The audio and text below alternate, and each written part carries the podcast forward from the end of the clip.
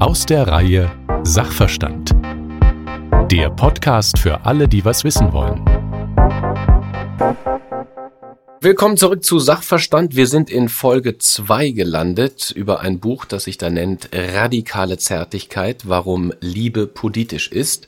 In Folge 1 haben wir schon darüber gesprochen, dass das Private eben großen Einfluss hat auf äh, Beziehungen, ähm, nicht nur Einfluss darauf hat, sondern selbst auch als politisch gesehen werden kann. Unser Umgang nicht zuletzt mit marginalisierten Gruppen hat eben großen Einfluss auf die Art und Weise, wie wir Beziehungen führen.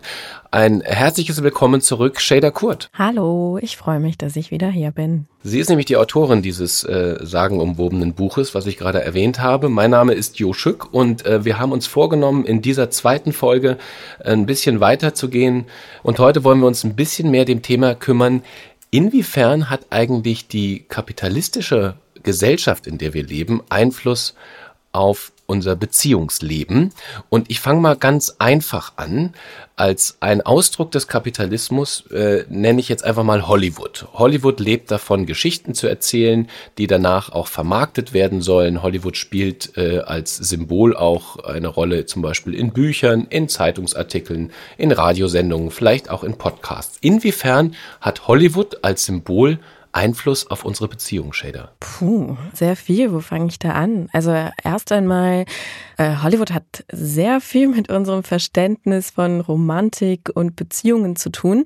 Äh, ein Beispiel, also ich habe mir mal für die Recherchen für das Buch da die Filmdatenbank IMDb angeschaut und gesehen, dass Liebesfilme oder Filme, wo sozusagen die romantische Liebe oder Zweierbeziehungen eine Rolle spielen, natürlich das dominante Genre überhaupt sind. Also Liebesfilme an sich äh, nehmen jetzt nicht den ersten Platz ein, so in dem Ranking, aber natürlich selbst Actionfilme, Horrorfilme und so weiter und so fort erzählen sich ja oftmals entlang dieser, dieser, ja, dieser Konstellation, dieser romantischen Zweierbeziehung.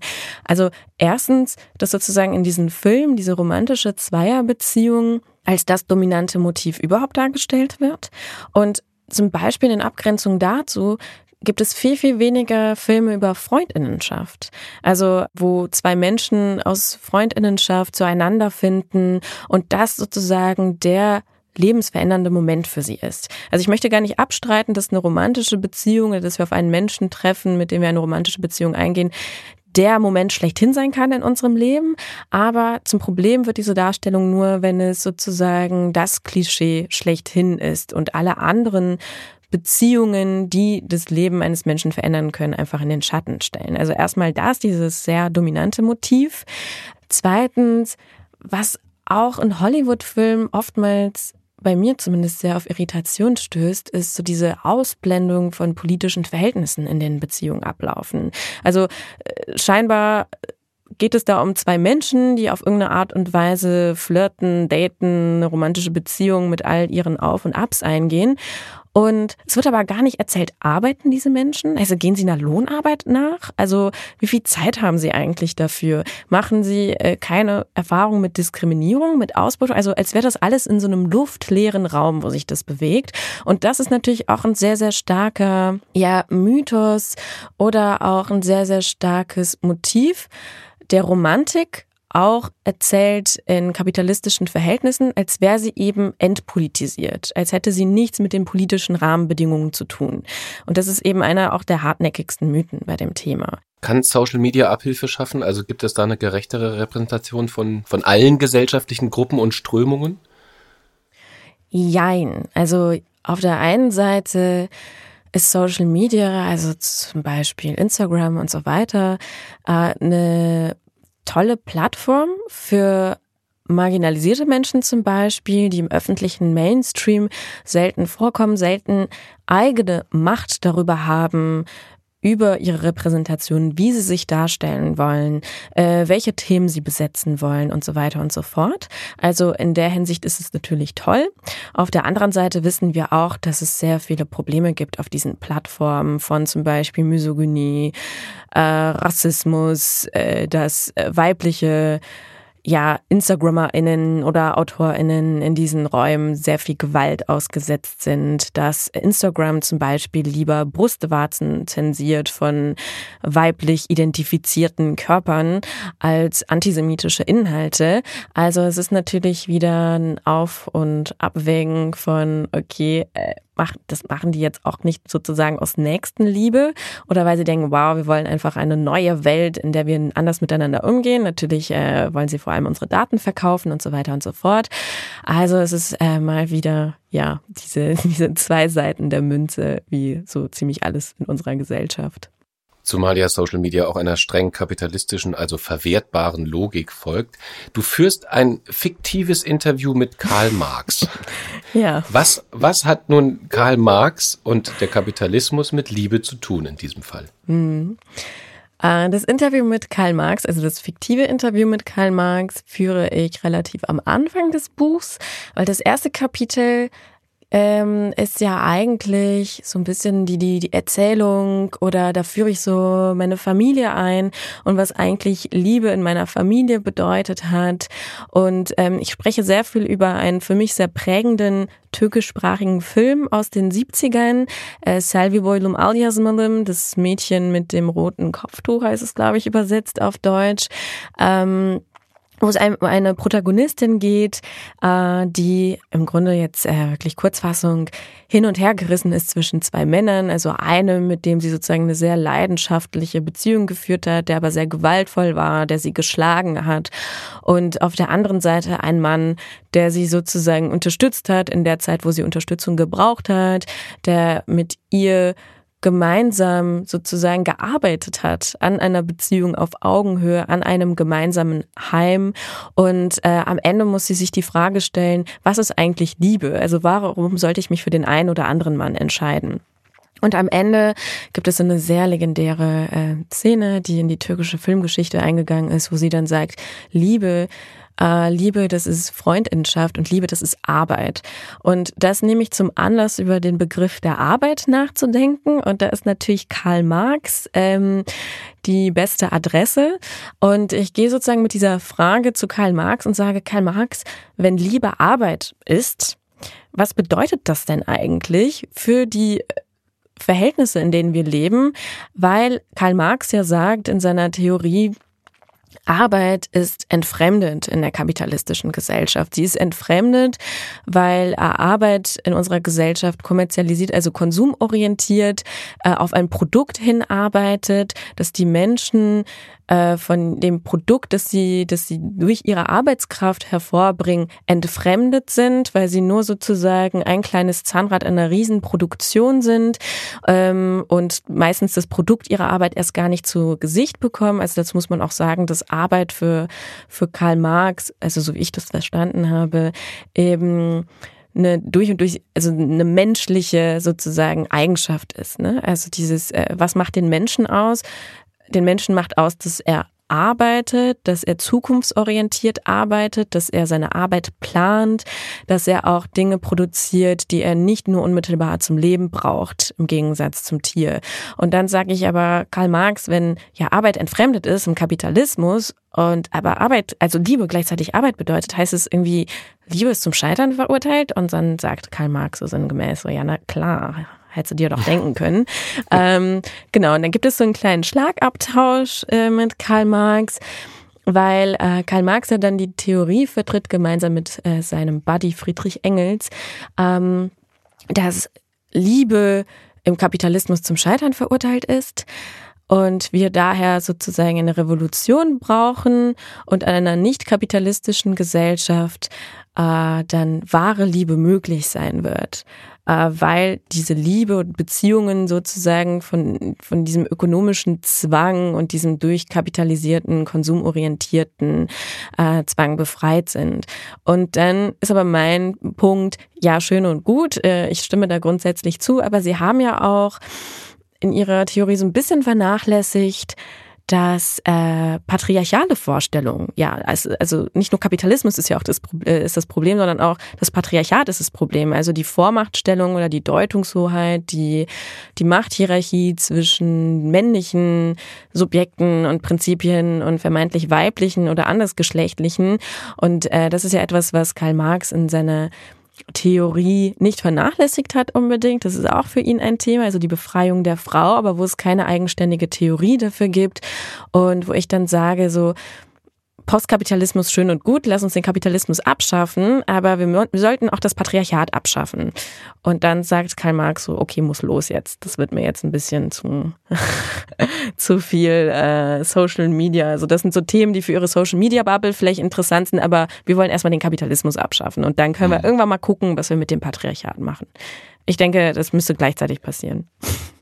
Ist ja auch ein interessanter Punkt. Also äh, wenn man erstmal akzeptiert, dass sagen wir mal die Abhängigkeit marginalisierter Gruppen in einem kapitalistisch-patriarchalen System manifestiert wird, also beispielsweise wenn ich nehme jetzt ein ganz flaches Beispiel, aber wenn eine Frau unabhängig und selbstbestimmt sein will, dann geht das ja gar nicht ohne weiteres in einem System, das Frauen strukturell auch äh, finanziell benachteiligt. Ähm, das heißt, auch die finanzielle Abhängigkeit mhm. ist natürlich ein Problem in diesem System. Die Frage, die sich dann aber wirklich anschließt, du hast sie angesprochen, kann man innerhalb dieses Systems die Abhängigkeiten abschaffen oder muss man das System, also den Kapitalismus, abschaffen? Mhm. Ähm, also erstmal ist ja wichtig zum Begriff der Abhängigkeiten. Also Abhängigkeiten an sich sind ja nichts Schlimmes. Ne? Ähm, und das ist auch für mich ein wichtiger Punkt, den ich machen will in dem Buch. Das, weil das ist ja auch so eine sehr starke neoliberale Erzählung, so du musst es schaffen, du kannst es alleine schaffen, du brauchst andere Menschen nicht. Äh, und ich denke, das ist Bullshit, das ist sehr gefährlich natürlich brauche ich andere Menschen und das ist auch vollkommen in Ordnung so. Also wir kommen auf die Welt und wir sind abhängig von Menschen, die für uns sorgen und ähm, Philosophinnen wie Hannah Arendt zum Beispiel, also sagen Abhängigkeit an sich, das ist äh, das ist sozusagen ähm, eine Bedingung für für Gesellschaft. Also daran ist nichts Verwerfliches. Ähm, das Schlimme sind nur eben diese gewaltvollen, unfreiwilligen Abhängigkeiten, wo ich in Beziehungen, in Strukturen stecke, aus denen ich einfach nicht herauskomme und die mir schaden und die mich ausbeuten und meinem Körper schaden und so weiter und so fort und ihn verletzen. Und äh, von denen gibt es eben in unserer kapitalistischen Gesellschaft zuhauf. Also du hast es ja gerade auch schon angesprochen, dieser Anspruch, der gestellt wird an weibliche Menschen dieser, dieser völligen Unabhängigkeit. Ich finde, das ist ein sehr hartnäckiger Mythos im Kapitalismus oder auch in so einem gewissen neoliberalen, weißen Feminismus.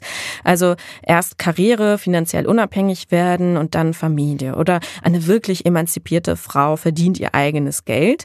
Ja, diese Möglichkeit sollten alle Menschen haben in unserer Gesellschaft. Aber das als so eine allgemeingültige Forderung zu stellen, ist sehr, sehr schwierig, weil das am Ende wieder auch nur ja für gewisse Frauen gelten kann, für wohlhabende Frauen zum Beispiel gelten kann, aber nicht für arme Frauen. Davon abgesehen, dass sowieso Frauen in, äh, das zeigen ja Studien immer wieder, selbst wenn sie einer Lohnarbeit nachgehen, am Ende wieder weniger verdienen als, äh, als ihre männlichen Kollegen. Und ähm, zweitens, weil die Abhängigkeit an sich somit ja nicht aufgehoben ist, wenn Frauen sozusagen Karriere machen oder in eine Lohnarbeit gehen. Und darüber schreibt zum Beispiel die Theoretikerin Silvia Federici, die meint, von einer Abhängigkeit in die nächste zu gehen. Also sozusagen die eine Abhängigkeit innerhalb meiner Beziehung oder meiner Ehe. Also ich als in einer Hetero-Beziehung jetzt zum Beispiel, ich als Frau bin abhängig von meinem Partner. Von dieser Abhängigkeit in die nächste zu gehen und die, mit der nächsten Abhängigkeit ist eben die Lohnarbeit gemeint. Ähm, sagt Federici, das hat Frauen oder eben Queers ähm, nicht befreit, sondern eigentlich dafür gesorgt, dass sie weiter ausgebeutet werden. Also, und damit meint sie, entweder sind Frauen oder queer Menschen von PartnerInnen abhängig oder eben von ihrem Chef. Also sie gehen von einer Abhängigkeit in die nächste, indem sie eine Lohnarbeit aufnehmen und hinzu kommt ja, ähm, dass ja Frauen oder Menschen in der Kategorie Frauen, oftmals auch, das haben auch Studien gezeigt, oftmals auch für den, den Haushalt zuständig sind, für die Care-Arbeit, für die Fürsorgearbeit und so weiter und so fort. Und am Ende werden sie komplett zerrieben zwischen diesem Anspruch von Familie und Lohnarbeit. Und ähm, um nochmal auf deine ursprüngliche Frage zurückzukommen, ja. Abhängigkeiten versus Kapitalismus. Also Abhängigkeiten abschaffen, nein. Kapitalismus abschaffen, ja, gerne. das heißt, du bist auch davon überzeugt, dass man innerhalb dieses Systems, das nun patriarchalisch und kapitalistisch geprägt ist, eigentlich die vollkommene Gerechtigkeit gar nicht schaffen kann. Genau, davon bin ich überzeugt. Ich denke, es kann eine Annäherung geben innerhalb von Beziehungen. Ähm, an gerechte Verhältnisse, an Beziehungen auf Augenhöhe, an Fairness äh, und so weiter und so fort. Aber Gerechtigkeit ist für mich eigentlich immer noch ein gesamtgesellschaftliches Konzept. Also Gerechtigkeit habe ich für mich persönlich oder in meinen Beziehungen erst dann erreicht, wenn sie auch für alle anderen Menschen gelten können. Und somit ist es für mich sozusagen natürlich das Ziel irgendwo äh, meiner Aushandlung und meiner Reflexion, aber ich weiß am Ende auch, dass es innerhalb der aktuellen Verhältnisse, wie unsere Gesellschaft nun mal strukturiert ist oder wie unsere Gesellschaft einfach beschaffen ist, dass es da nur eine Annäherung geben kann. Ich denke aber auch, dass diese Annäherung es schon wert ist, aber dass äh, wir uns nicht mit dieser Annäherung gleichzeitig zufrieden geben sollten. Jetzt gehen wir mal davon aus, dass der Kapitalismus in den nächsten zwei, drei Monaten nicht abgeschafft wird. Ähm, dann innerhalb dieses Systems äh, argumentieren ja einige ähm, bezüglich der Kernfamilie, die wir in Folge 1 schon länger diskutiert haben und auch über die sagen wir mal, historische Entwicklung oder wem sie nutzt, haben wir schon gesprochen. Ähm, diese Kernfamilie äh, argumentieren manche äh, die hilft ja vielen, die reicht ja vielen zum Vorteil. Eigentlich allen Beteiligten ist das Argument, also sowohl Eltern und Kindern. Und wir reden über ökonomische Sicherheit zum Beispiel. Sie gereicht auch dem Staat zum Vorteil, weil sie nämlich berechenbar und auch vielleicht kontrollierbar ist. Und für die EhepartnerInnen scheint sie auch einen Vorteil zu haben. So ist das, so ist das Argument. Was setzt du dem entgegen? Ähm, ich würde dem vor allem entgegensetzen eigentlich das, worüber wir jetzt äh, vor kurzem gesprochen haben. Also gerade eben, dass sie auch äh, den PartnerInnen nicht gleichermaßen hilft. Also es gibt zum Beispiel auch immer wieder Studien, die sagen, dass eigentlich äh, Heteromänner in Heterobeziehungen äh, viel, viel glücklicher sind und ein viel besseres, ähm, behütetes Leben führen als eben ihre Partnerinnen, die eben meistens mit der Hausarbeit, mit der Care-Arbeit, mit der Fürsorge für Kinder und Familie äh, sich herumschlagen müssen, meistens auch noch neben Lohnarbeit.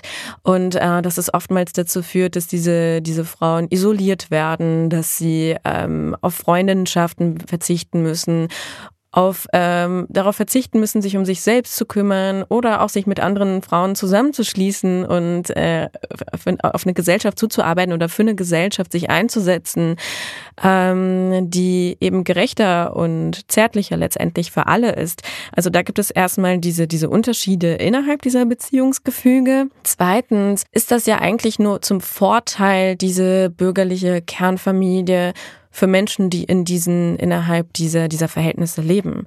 Für Menschen, die damit nichts anfangen können oder die Menschen, die aufgrund ähm, ihrer Identität oder ihrer Entscheidung, ihrer sexuellen Orientierung davon ausgeschlossen sind, äh, denen hilft das ganz und gar nicht. Ganz im Gegenteil, es führt eher dazu, dass wenn diese bürgerliche Ehe ähm, institutionell dermaßen privilegiert wird, dass auf der anderen Seite zwangsläufig andere Konzepte von Familie und so weiter und so fort benachteiligt werden. Also so funktioniert das ja. Und ähm, in dem Sinne ja, das, äh, so wie das gemacht wird, das ist die bürgerliche Ehe ist ein steuerpolitisches Konzept, vor allem das ähm, dem Staat nützt und den Menschen auch zum Teil, die in diesen Verhältnissen leben. Aber auf der anderen Seite gibt es sehr viele, die von dieser Norm ausgeschlossen sind. Und das hat man ja zum Beispiel gemerkt bei so Diskussionen. Äh, während der Weihnachtszeit, jetzt in der Corona-Krise 2020, da gab es in manchen Bundesländern die Regelung, ähm, Weihnachten zusammen feiern, ja, aber dann nur mit einem Familienmitglied oder so. Also so ähnlich waren die äh, Regelungen, wo dann viele queer Menschen gesagt haben, aber wartet mal, also was heißt denn eigentlich Familienmitglied? Geht es jetzt hier um Blutsverwandtschaft, so ganz archaisch, ne? Oder und um Abstammung? Was ist denn mit unseren selbstgewählten Familien? Weil viele queer Menschen machen in ihren, eigentlich in ihren Kernfamilien, in ihren sogenannten biologischen Familien, äh, zum Teil sehr schlimme Erfahrungen von, von Gewalt und Ausgrenzung, gerade weil sie queer sind. Und äh, die können mit diesen Konzepten, also die sind von diesen Konzepten sowieso ausgeschlossen. Und ähm, finden sich dann in selbstgewählten Familien zusammen, die dann aber immer sozusagen als so eine abnormale Abweichung marginalisiert irgendwie, ja, das gehört irgendwie dazu, aber naja, eigentlich äh, ist die bürgerliche Kernfamilie immer noch die Norm schlechthin, die wir auch mit allen politischen Mitteln fördern sollten. Ähm, das halte ich für sehr ja, das finde ich schon ziemlich scheiße. äh, das ist, da rennst du natürlich bei mir offene Türen ein. Ich habe mich ja mit dem Thema Freundschaften auch ein bisschen auseinandergesetzt mhm. und äh, gehe auch davon aus, dass, dass ähm, die, die vergleichsweise, also gesellschaftlich, gerechtigkeitsmäßig gesehen, die ähm, möglicherweise wichtigere oder sagen wir mal universellere Art der Beziehung ist, mhm. äh, die weit weg von der Blutsverwandtschaft äh, äh, gehandelt werden sollte. Auf der einen Seite. Ähm, aber auf der anderen Seite bin ich auch ein äh, heterosexueller Cis-Mann, der in einer äh, Kernfamilie sich wohlig gemacht hat. Wie ähm, kannst du Menschen wie mich überzeugen. Wenn ich sage, okay, ich weiß, ich profitiere von diesem System, sowohl vom Patriarchat als auch von der Kernfamilie, ich profitiere davon. Ich wäre doch schon blöd, wenn ich irgendwie mich dagegen stellen würde, denn ich habe doch viele Vorteile davon. Wie überzeugst du Menschen, die sowas sagen?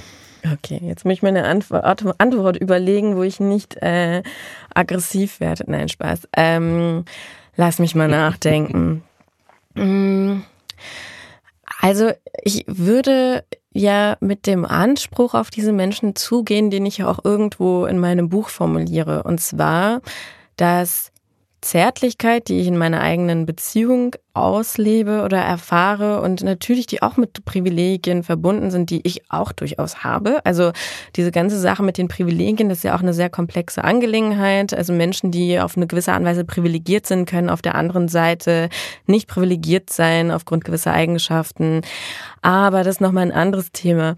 Aber worum es ja eigentlich gehen sollte, ist die Frage, was für eine Gesellschaft möchte ich eigentlich leben? Möchte ich wirklich in einer Gesellschaft leben, in der Menschen aufgrund dominanter Konzepte von, von Beziehungen, von Ehe, äh, eine, ja, einer gewissen normierten Vorstellung dieser Konzepte ähm, benachteiligt werden, Gewalt erfahren, an den Rand der Gesellschaft gedrängt werden. Ist das wirklich die Gesellschaft, die ich mir vorstelle? Und da spielt ja auch der Begriff der Freundinnenschaft eine große Rolle. Ähm, deswegen wende ich mich dem auch zu in meinem Buch, dass Menschen sich zusammentun, die erst einmal vermeintlich jetzt nichts miteinander zu tun haben, aber sich in eine Beziehung begeben, die sich nicht über Blutsverwandtschaft oder über romantische oder sexuelle Interessen zwangsläufig kann auch natürlich sein in einer Freundinnenschaft, aber nicht zwangsläufig darüber zusammentun oder über eine Vorstellung von Familie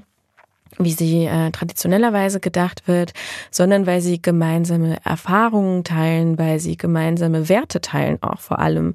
Und deswegen ist ja Freundinschaft wurde von vielen äh, DenkerInnen wie auch Hannah Arendt eben als naja, der Keim oder die, die Grundlage auch für politische Solidarität verstanden. Und ähm, ich finde, wir sollten oder wir müssen in unserer Gesellschaft einfach über den eigenen Tellerrand, über die eigene Komfortzone hinausschauen, weil wir ja auch zusehen, Stichwort Klimakrise, äh, wie diese Gesellschaft einfach zugrunde geht, wenn es, wenn wir weiter übereinander so denken, wie wir das bisher tun, wenn wir uns weiter sozusagen in einem Verhältnis von Konkurrenz und Wettbewerb und äh, von, naja, Profit betrachten, wenn wir nicht anfangen, andere Formen des Miteinanders zu erproben. Und das fängt eben im ganz, ganz Kleinen an, in meinen Beziehungen, in meinen Freundinnenschaften, aber es muss eben immer darüber hinausgehen, weil was bringt mir das sonst? Also wenn ich schöne, eine schöne Ehe habe, aber in einer Gesellschaft lebe, ähm, wo so viel Gewalt geschieht, also ich weiß nicht, äh, ich habe da nicht so viel Spaß dran. Wie, wie können wir, ähm, ich kann das total nachvollziehen, wie können wir ähm, das sagen wir mal, politisch konkret auf die Straße bringen? Also wir diskutieren ja, jetzt wird es vielleicht ein bisschen mhm. nerdig, aber ich glaube, das ist ganz wichtig, dass man mal überlegt, was heißt denn das eigentlich alles? Also wo können wir denn vielleicht auch Gesetze verändern? Wir diskutieren so äh, Vorschläge wie Ehegattensplitting. Ne? Das, das ist, empfinden auch viele als ungerecht und man fragt sich, du hast den Begriff des Freundschaftssplitting auch im Buch erwähnt. Ähm, das klingt auch in der Theorie nachvollziehbar, aber wie kann man, sagen wir mal, Beziehungen fernab von der klassischen monogamen Ehe politisch als Gesetzgeber fördern? Also was müsste da genau passieren? Brauchen wir eine, ein neues Ministerium? Brauchen wir, also neben dem Umdenken, frage ich mich, wie kann man das konkretisieren? Tja, also diese Sache mit dem Freundinnenschaftssplitting oder ich spreche auch von, glaube ich, Gemeinschaftssplitting oder WG-Splitting. Also das sind eher rhetorische Fragen. Ich denke auch, es sollte gar kein Splitting geben. Ähm, genauso wie wir haben ja auch schon mal über das Thema Homo-Ehe und so gesprochen, was ja irgendwie auch als eine große Errungenschaft, Revolution gefeiert wird. Ich verstehe warum, aus welchem Bedürfnis. Also, dass queer Menschen, homo, äh, homosexuelle Menschen jetzt sagen, boah, endlich werden wir auch anerkannt institutionell. Aber gleichzeitig hat das ja den Fallen beigeschmeckt für mich, sich sozusagen in eine gewisse normierte Vorstellung, die ja aus heteropatriarchalen Verhältnissen hervorgeht, also die Ehe sozusagen, ähm, diese Norm an sich, an diese Norm sozusagen anzugleichen und sich dieser Norm auch als queer Menschen unterzuordnen. Also ich denke nicht, dass das sozusagen der Weg zu äh, der Befreiung von marginalisierten Menschen ist, sich diesen Gesetzen unterzuordnen. Und in dem Sinne finde ich das auch schwierig, grundsätzlich äh, zu sagen, wir brauchen jetzt die und die Gesetze, die andere äh, Beziehungsformen fördern. Ähm, mir wäre schon geholfen, da ich würde mir wünschen, dass es grundsätzlich einfach keine Privilegierung irgendeiner Beziehungsform geben würde.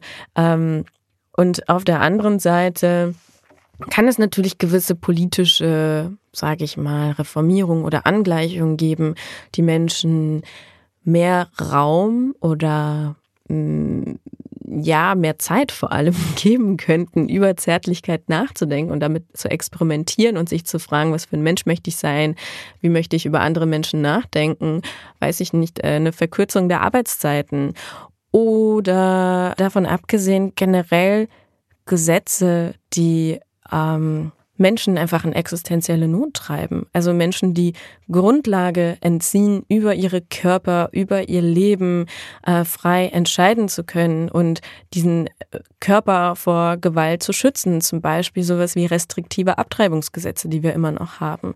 Abschiebungen. Also wie soll eine Person zum Beispiel äh, Zeit und Ruhe für die Hingabe, für Zärtlichkeit entwickeln oder ähm, Beziehungen aufbauen, die auf Fürsorge und Vertrauen basieren, wenn sie fürchten muss, jeden Moment abgeschoben zu werden, zum Beispiel. Also das sind äh, Stellschrauben, so banal es klingen mag, aber das sind Stellschrauben, an denen dringend gearbeitet werden muss, damit alle Menschen sozusagen die Ressourcen und das Privileg haben, sich überhaupt mit, mit Dingen wie Zärtlichkeit beschäftigen zu können. Vor kurzem hat der SPD-Bundesvorstand ähm, etwas getwittert und hat den Begriff intersektionalen Feminismus verwendet. Oh. Daraufhin ähm, gab es einen großen Twitter-Shitstorm und die Leute haben gesagt, ja toll, das ist, äh, da, damit beschäftigt ihr uns, aber mit, äh, mit dem armen Mann und der armen Frau, die nicht von ihrer Arbeit leben kann, damit beschäftigt ihr euch nicht mehr. Ähm, das Ganze stand für mich bisschen sinnbildlich für Menschen, die sagen, ich kann dir vielleicht folgen, ich mhm. verstehe das und ich finde deine Argumente schlau. Aber mein Leben ist so wahnsinnig anstrengend gerade und so komplex, dass ich mich mit allein mit dieser Begriffsvielfalt außerstande sehe, mich auseinanderzusetzen. Was antwortest du denen? Das Ding ist ja, dass ich es grundsätzlich erstmal schwierig finde, sozusagen die Interessen von marginalisierten Menschen, seien sie jetzt queer Menschen oder Menschen, die Rassismus erfahren, aufzuwiegeln oder äh, aufzurechnen, gegenzurechnen gegen äh, Interessen und Bedürfnisse von zum Beispiel armen oder arbeitenden Menschen, weil das sind zwei Gruppen, die sich systematisch überschneiden. Ähm, und das ist ja auch für mich, ähm, das ist mir auch ein Anliegen in dem Buch, aufzuzeigen, wo sich Kapitalismus, Rassismus, Sexismus und so weiter und so fort und andere Formen von Diskriminierung gegenseitig bedingen und gegenseitig stabilisieren. Äh, einmal das, also äh, auch, es gibt auch unter armen Menschen oder die Menschen, arbeitende Menschen, die sozusagen eigentlich äh, zur Zielgruppe sozialdemokratischer Bestrebungen gehören, äh, sehr, sehr viele Menschen, die auch queer sind und die von Rassismus betroffen sind und keine Lust mehr haben auf diese Gewalterfahrung. Also das ist eine sehr konstruierte Grenze, die es so einfach nicht gibt, die einfach der politischen, gesellschaftlichen Realität einfach nicht entspricht. Erstens das. Zweitens denke ich, also ich äh, spreche ja auch mal öfters zum Beispiel über das Thema gendersensible Sprache. Darüber habe ich ja auch mal mit dir gesprochen, Jo, in einer ZDF-Sendung, die du moderiert hast. Ich denke zum Beispiel nicht, wenn wir anfangen, äh, gendersensibel zu sprechen oder wenn wir anfangen, andere Beziehungen zu führen, dass wir damit eine große Revolution machen und dann, dass es keine Armut mehr gibt und dass es keine Ausbeutung mehr gibt und so weiter und so fort. Ich denke aber, dass für eine gerechtere Gesellschaft es gleichzeitig unfassbar wichtig ist, dass wir anfangen darüber nachzudenken, ähm, wie wir miteinander eigentlich umgehen wollen, wie wir übereinander sprechen wollen. Und ähm, ich denke, dass wir diese Debatten und diese ja diese Bestrebungen nach einer anderen Gesellschaft alle auch gleichzeitig führen können. Also und dass ähm, diese Sprachlosigkeit vielleicht, die du eben ansprichst, also mit all diesen Begriffen sozusagen nicht umgehen zu können, ähm, wo ich denke, das ist oftmals eher ein nicht umgehen wollen, äh, weil es oftmals dieser Vorwurf oftmals auch von Menschen kommt, die eigentlich sehr viele Ressourcen und Privilegien haben, sich mal kurz ein Buch zu schnappen und mal reinzulesen.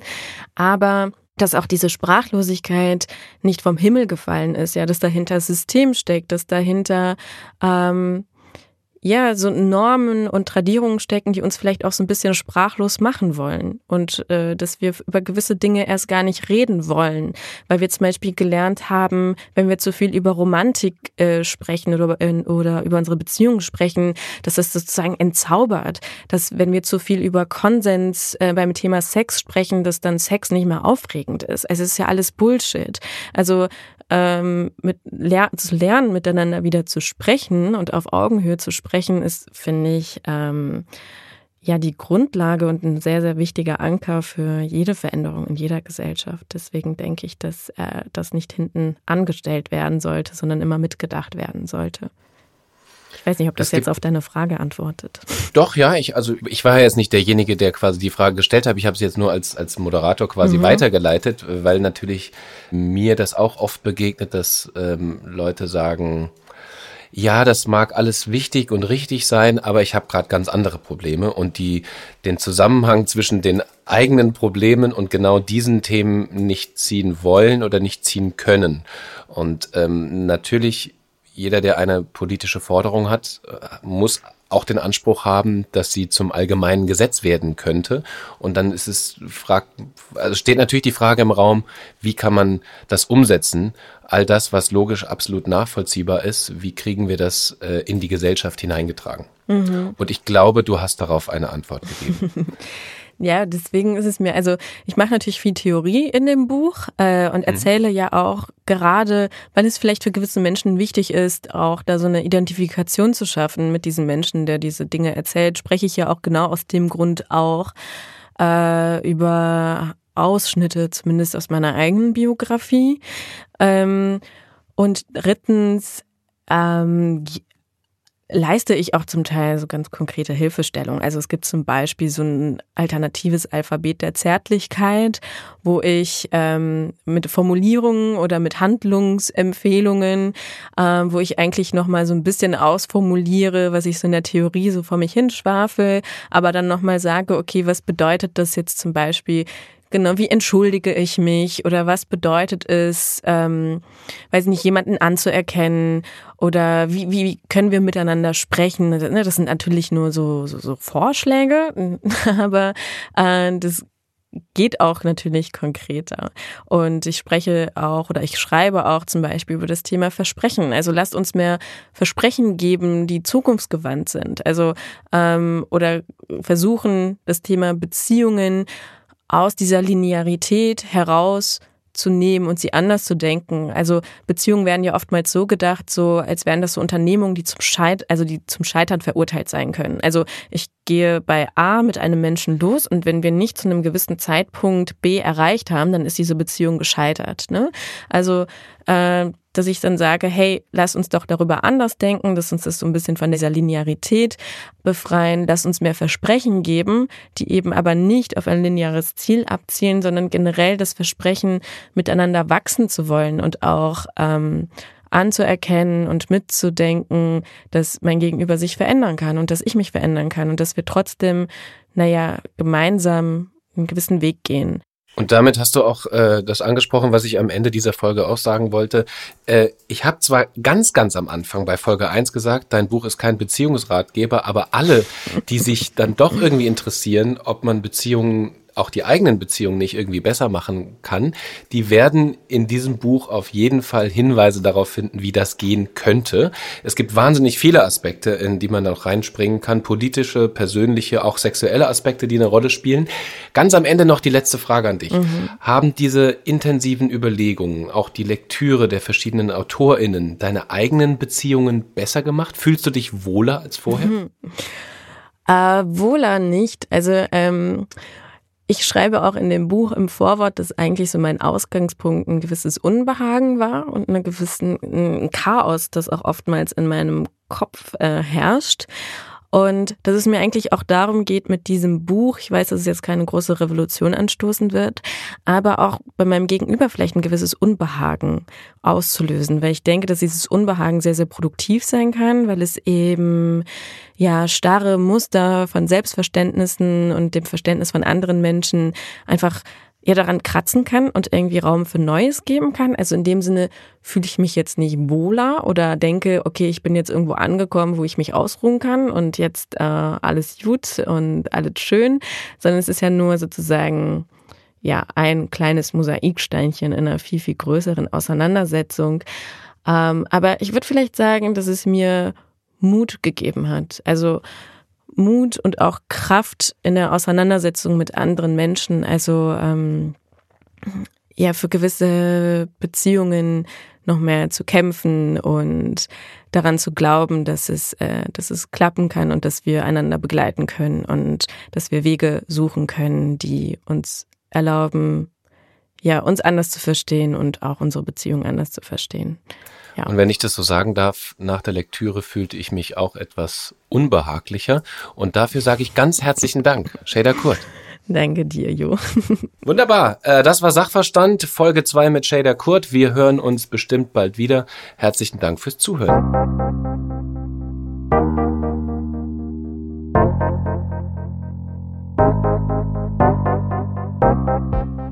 Das war Sachverstand, der Podcast für alle, die was wissen wollen. Mehr zum Thema dieser Folge lesen Sie im Buch Radikale Zärtlichkeit. Erschienen bei HarperCollins und überall erhältlich, wo es Bücher gibt.